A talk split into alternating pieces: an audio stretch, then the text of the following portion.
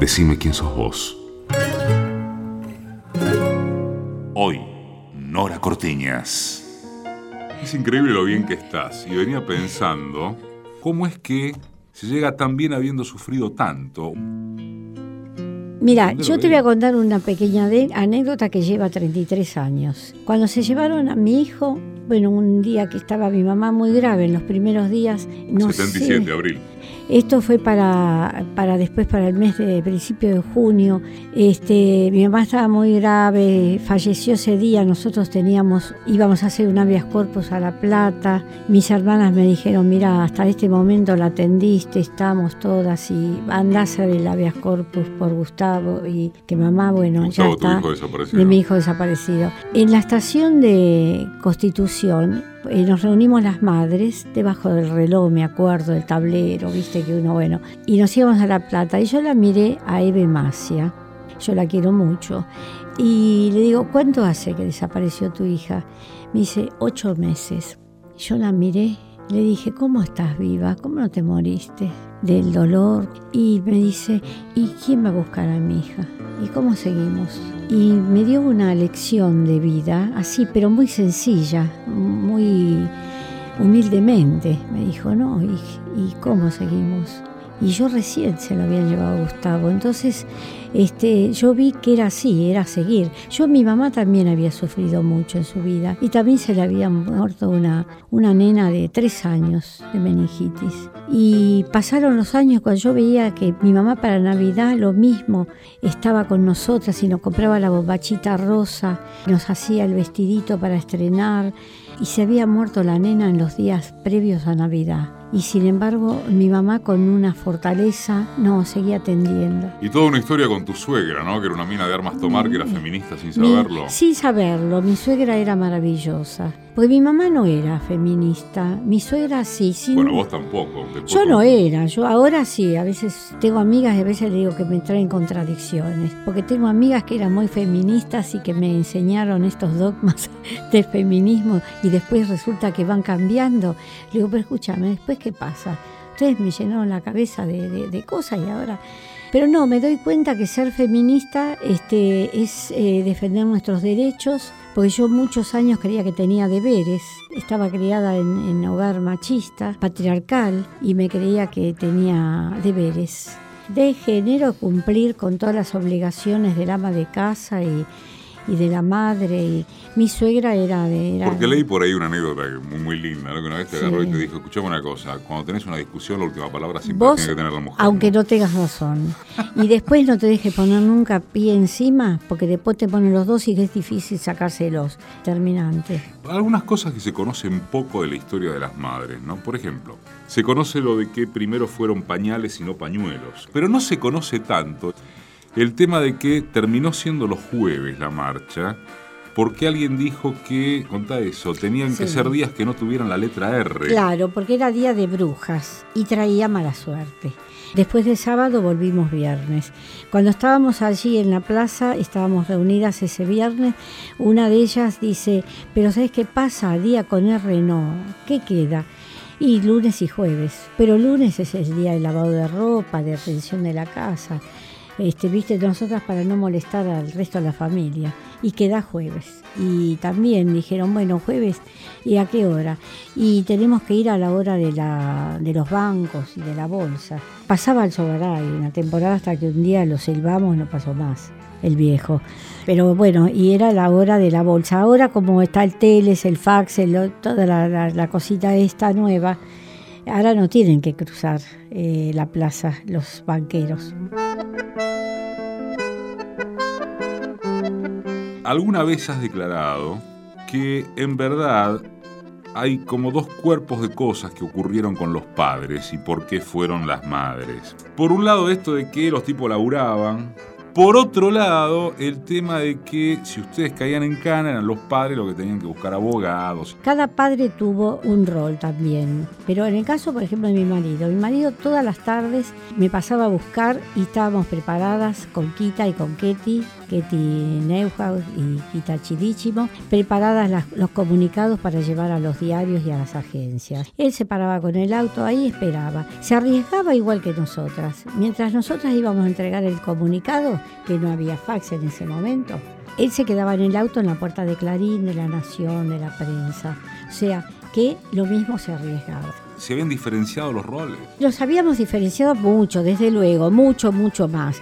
Y después la madre nunca tuvo diferencias con el hijo, o sea, eh, la madre eh, aceptó esa militancia del hijo y esa desgracia que les ha ocurrido, hasta con el orgullo de saber que su hijo era un luchador popular, un militante. El padre ha vivido con miedo, algo le va a pasar, miren que están metidos, ¿viste? Yo igual te voy a contar una anécdota de mi marido, mm. que es este, muy especial. Mi marido... 50 años de matrimonio tuviste. Cuando, sí, 47 años, más los cuatro obligatorios de noviazgo que se usaba antes, ¿viste? noviazgo, noviazgo, así, bueno. Mi marido, cuando pasó lo de la solicitada donde se llevaron a su cena y todo, cuando fuimos a poner la solicitada al diario la, Nación, estábamos terminando de confeccionar las listas y llevamos todas las planillas con los nombres, todos con lapicera o con lápiz, manuscrito, el 8 de diciembre del año 77. Entonces nosotros juntábamos los nombres, el nombre del familiar, el nombre del desaparecido, el número de documento, la fecha de desaparición, en unas planillas. Y lo hacíamos todo este, en la puerta del jardín zoológico, en la puerta de las iglesias, en la puerta de donde pudiéramos reunirnos y disimular que estábamos juntando las firmas para esa solicitada. Cuando llega ese día, vamos al diario La Nación y cuando entregamos para poner la solicitada con el texto, nos dice no, dice, esto manuscrito no, tiene que ser todo hecho a máquina. Bueno, era la, mitad de la mañana. Habíamos tres madres de familiares y tres de madres de Plaza de Mayo.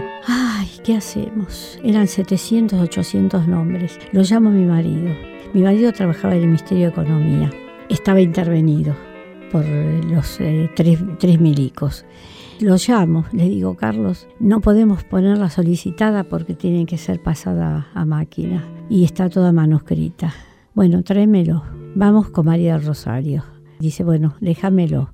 Él tenía todos buenos compañeros. Bueno, le habla a, los compañeros, los reúne, se dividen en tres, cierran la puerta con llave y adentro estaba la intervención, quinto piso. Los milicos por todos lados estaban paseándose ahí.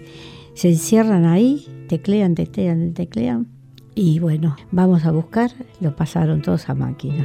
Ya se habían hecho como cerca de las 3 de la tarde, una cosa así. Cuando vamos a pagar, nosotros habíamos juntado todo con moneditas, pesitos chicos para la nación.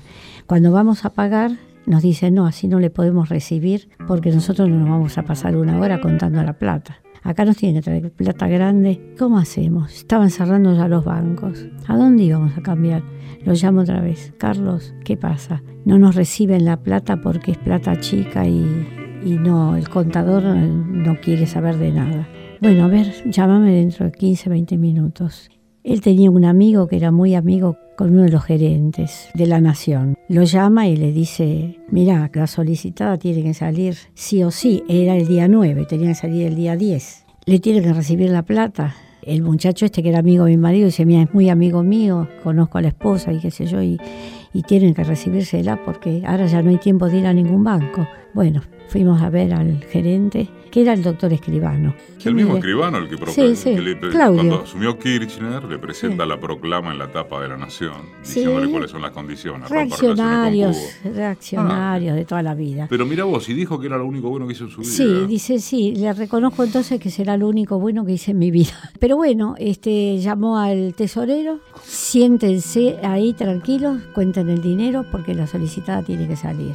Claro que era un fangote de plata en moneditas. Claro, porque era, era todo juntado así en las puertas de, de los lugares y que la gente ponía monedas algunas, mucha gente ponía monedas o ponía la plata chica, así que por eso esas anécdotas. Y por eso yo mi marido fue un padre que yo no digo ni solidario nada, era el padre del hijo desaparecido, no, no es que una ah qué cosa bárbara, no, cada cosa era como nosotros también eh, les dábamos la oportunidad de hacer. Se publica la solicitada. Se publica el día 10 la ¿Cuándo la chupan a su cena? Y ese día, cuando fue a comprar el diario para leer verla solicitada. Claro, y ahí, la, ahí en la esquina de Mitre. y- Azucena Villaflor, eh, sí, Azucena. que fue la, la verdadera fundadora, digamos, ¿no? de, de Madre, la, o la líder natural, Sí, digamos, sí, la, la- la que empieza, la, la líder de ese momento, después ahí eh, con la misma fuerza se sumaron también Esther Careaga, eh, Mari Ponce Bianco, también las tres, las tres que fueron elegidas también para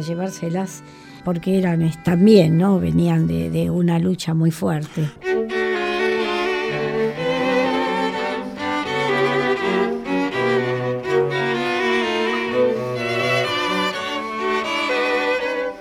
Bueno, y estabas en Y- la redonda de San Justo. Sí, se hizo un documento y decía para leer en, en familia. Y denunciábamos todo lo que estaba pasando. eh, todos los desaparecidos en las cárceles, todos los presos políticos, todo. Y entonces la habíamos doblado, como no teníamos plata para sobre ni nada, la habíamos doblado en tres, pinchadita, y decía para leer en familia. Y nos repartimos el trabajo para repartirlas cada grupo por donde vivían.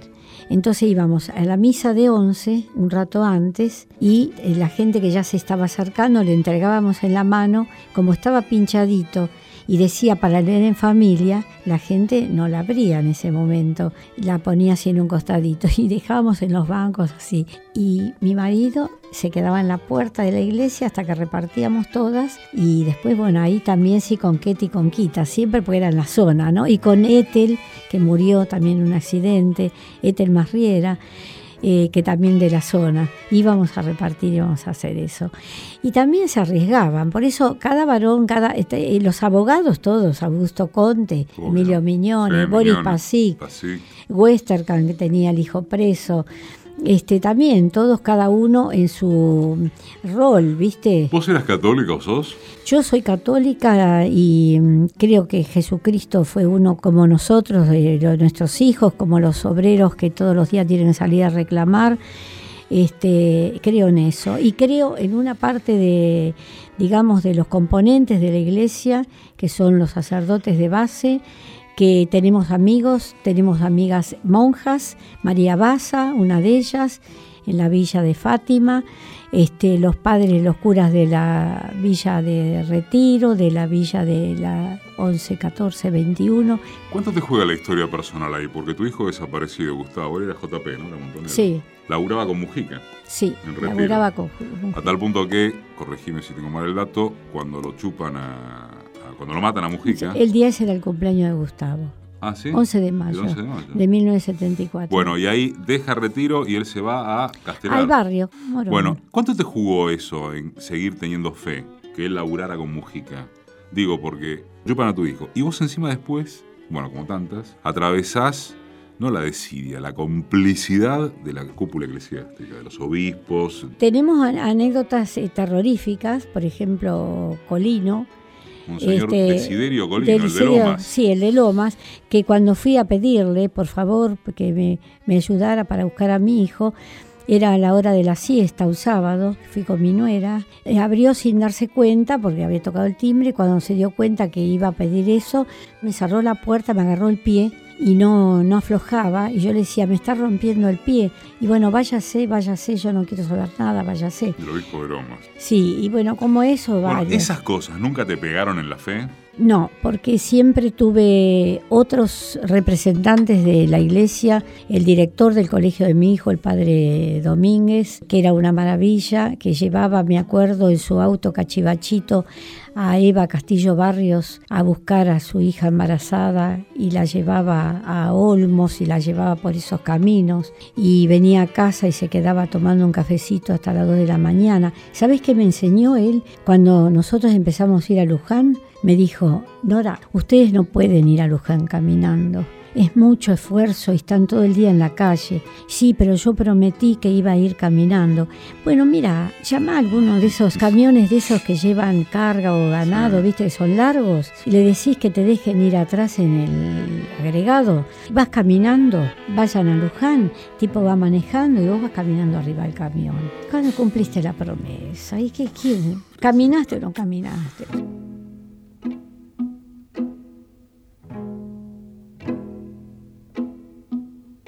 Vos sabías que Gustavo militaba en mundo Sí, sabíamos, sí. Nunca se te ocurrió pensar que le podía pasar eso. Más sufría mi marido para eso. Más él decía, él decía, este chico le va a pasar algo, ¿viste? Eh, yo eh, los veía con una voluntad, con una solidaridad en el barrio, en el Carlos Gardel, en el barrio San Juan, ir, venir, tener sus reuniones con todo su entusiasmo y tan claros, tan claros. ¿Hablaba con esos- ustedes? no, de la militancia no. No porque como nosotros teníamos miedo, no miedo, y él además preservaba la familia, como todos los chicos preservaban la familia. Había algunos que hablaban un poco con su familia, de familias más militantes. Escúchame, y ni vos ni tu marido tenían antecedentes de militancia política. Nada, nada que no. ver. ¿Vos qué hacías? Mi marido Vos era- enseñabas a coser, ¿no? Sí, yo Toda la vida. a coser y, este, y hacía ricos ravioles, empanada gallega, enceraba. Era una ama de casa, ¿Y tu marido? Mi marido era, era peronista. Mi marido había conocido a Evita y había tenido un vínculo con, eh, con la obra social en ese momento y la quería mucho a Evita y sabía que- qué mujer íntegra que era. ¿Cuándo supiste vos con tu adentro que no lo ibas a volver a encontrar a Gustavo?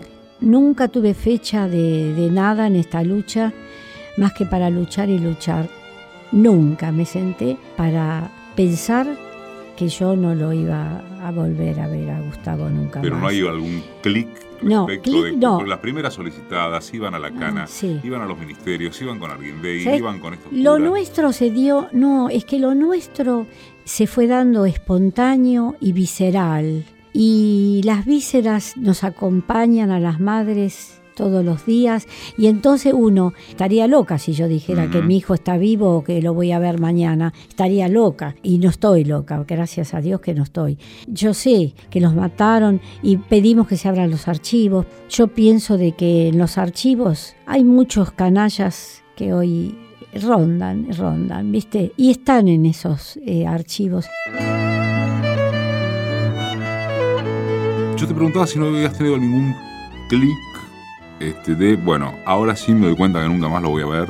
Mira, yo te voy a contar una pequeña anécdota de cuando creó la CONADEP Alfonsín. Sí. Nosotros, uno de los padres, que era un padre de Plaza de Mayo también, excelente, Alfredo Galetti, era constitucionalista y era, es el que escribió los fundamentos de, de FEDEFAN, que es la Federación Latinoamericana de Asociaciones de Familiares, Familiares de de desaparecidos. desaparecidos. Vino el día que se creó la CONADEP y dijo, queridas madres, hoy Alfonsín le puso el broche de oro a la historia de los desaparecidos. Como que cerraba ahí una etapa. Le puso el broche de oro, pero para el moño, para cerrar.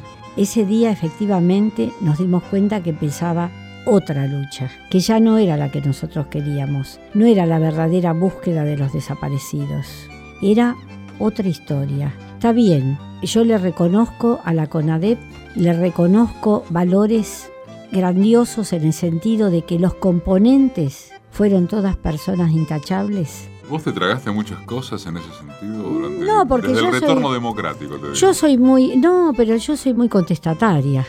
Eh, vos me conocés. Yo soy contestataria. Yo cuando tengo una cosa, una cosa no me gusta, la digo.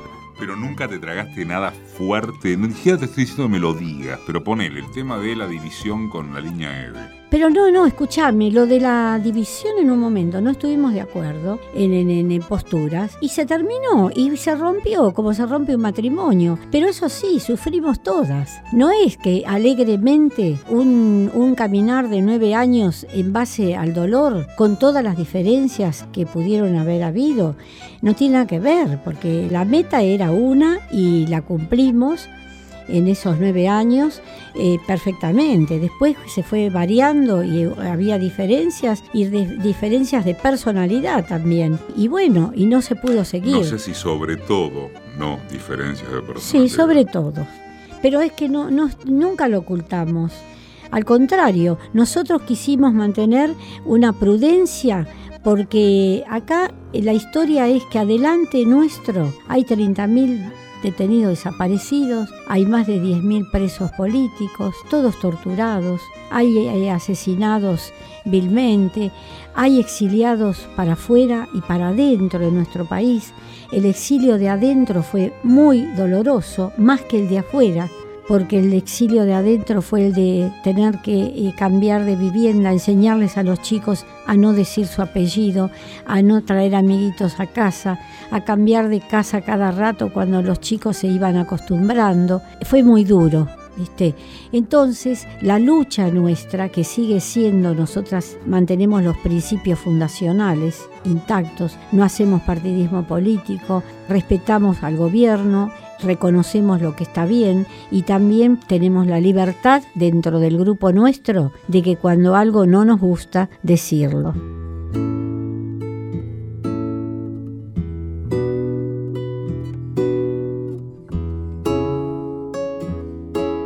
Durante la dictadura, ¿se te borró la risa? ¿Te divertías con algo? No, la risa, la risa de las madres tenemos el sentido del humor en su momento amén de que tenemos nuestros momentos de, lágrimas, el dolor está dentro, enraizado en, nuestro corazón, en nuestras vísceras, pero podemos disfrutar con la familia y tengo mis nietos. Pero yo me refiero a aquel momento. Y aquella etapa fue de mucho dolor permanente, de pensar, pero yo no lo voy a volver a ver pero yo no me pude despedir de mi hijo, pero no saber cuál fue su último pensamiento, su último momento. ¿Cómo nunca más? No me, no me entró en la cabeza muchos años. ¿Te tortura eso aún hoy?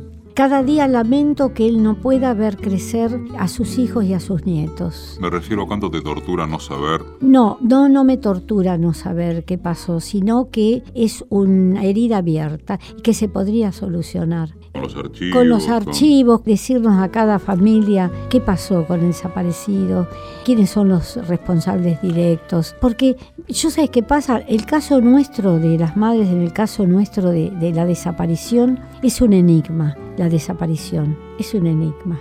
De hoy para mañana no lo ves más, no sabes más nada, te niegan todo. Hay complicidades, hay este, complicidades siniestras. Caminan por la calle los mismos que produjeron el secuestro, que los mismos que torturaron, todavía caminan por las calles alrededor nuestro. Y lo que necesitamos es que nos digan por qué corresponde. Porque en el caso de nuestros hijos no se murió ni en un accidente, ni de una enfermedad se dispuso eso. ¿Cuándo y por qué se te dio por estudiar psicología social? Mira, eh, las eh, alumnas de Ana Quiroga venían a, la oficina nuestra para hacer ellas su trabajo de fin de curso, para hablar con nosotras, porque ellas decían que las madres habíamos hecho la teoría de Pichón Riviere en la práctica. ¿Por qué no estudias? Yo decía, no, ahora ponerme a estudiar. Y ella decía, mira, Nora, vos estás todos los días haciendo la teoría de Pichón. Todo coincide con, con el trabajo de Pichón, ¿viste? Y no, y no, bueno, hasta que al final me decidí. Y empecé con la escuela de Pichón, pero en Castelar. Y en esa época era, era como snob, estudiar psicología social.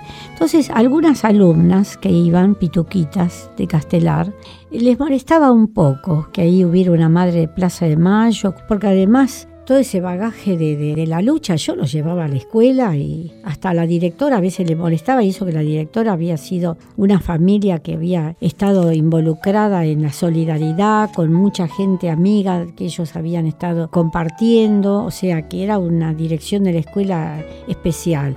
Y siempre había algún inconveniente, bueno, en una oportunidad yo quise, Eva, yo cerré un ciclo y mi monografía era sobre este adopción. Y la directora me llamó y me dijo, mira Nora, te vas a involucrar en adopción, es, va a ser muy complicado para vos. Y le digo, escúchame, yo voy a tocar adopción.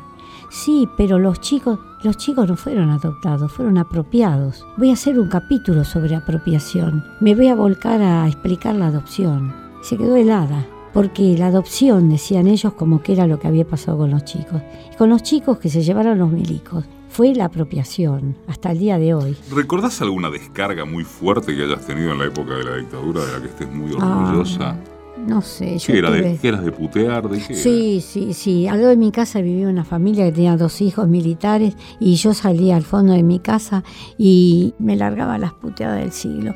Cuando fue el día del mundial, yo salía ahí. Del al- 78. Sí, yo salía gritando como loca, me ponía como loca, me- pobre mi marido, porque no sabía qué hacer. Yo decía, no, prende la televisión, estos hijos, no, pero mira, pero vos no te prives, pero yo como loca, viste, no, no, era una cosa terrible. Y no era mala gente, era una familia que soñaba, era, habían sido muy humildes y soñaba con sus hijos militares, viste pero me he descargado mucho, las madres nos hemos descargado, de ir a entrar al comando ahí a Palermo y decirle al, al médico, ustedes son cornudos todos, así en la cara.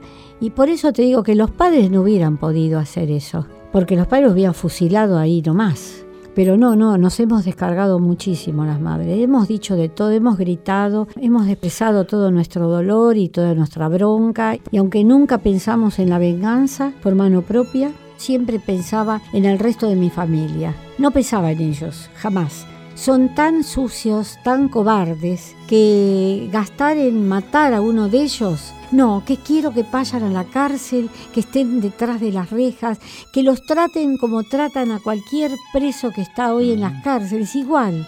Decime quién sos vos. Bueno, yo soy siempre la misma. Yo soy Nora Morales de Cortiñas. Yo firmo Nora de Cortiñas porque firmé siempre para hacer eh, la firma corta, pero soy de una familia de catalanes, por eso el apellido es de gallegos y en la Federación Gallega soy una niña mimada, pero bueno, de familia de catalanes, valencianos, aragoneses, una mezcla linda y muy españolísimo todo. Y ya sabés que lo, lo- lo bueno lo digo y lo malo también. Nora Morales de Cortiña.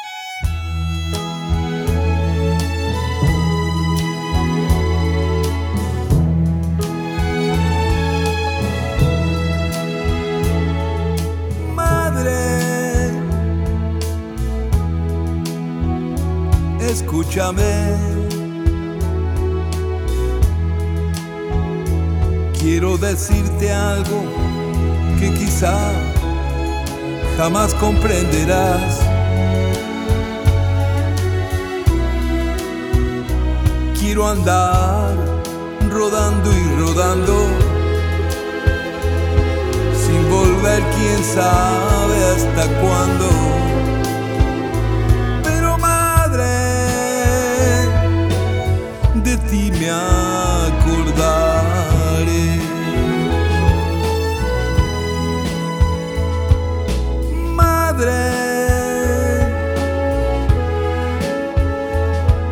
escúchame. En cualquier momento tú sabes que a tus brazos volveré. Ya no importa ni cómo ni cuándo, si al lugar que yo vas rodando.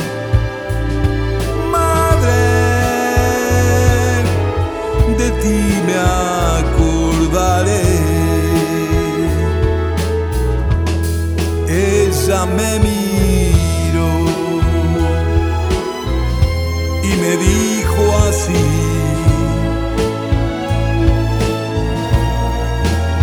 Hijo, eres igual que las olas, me besas y te vas.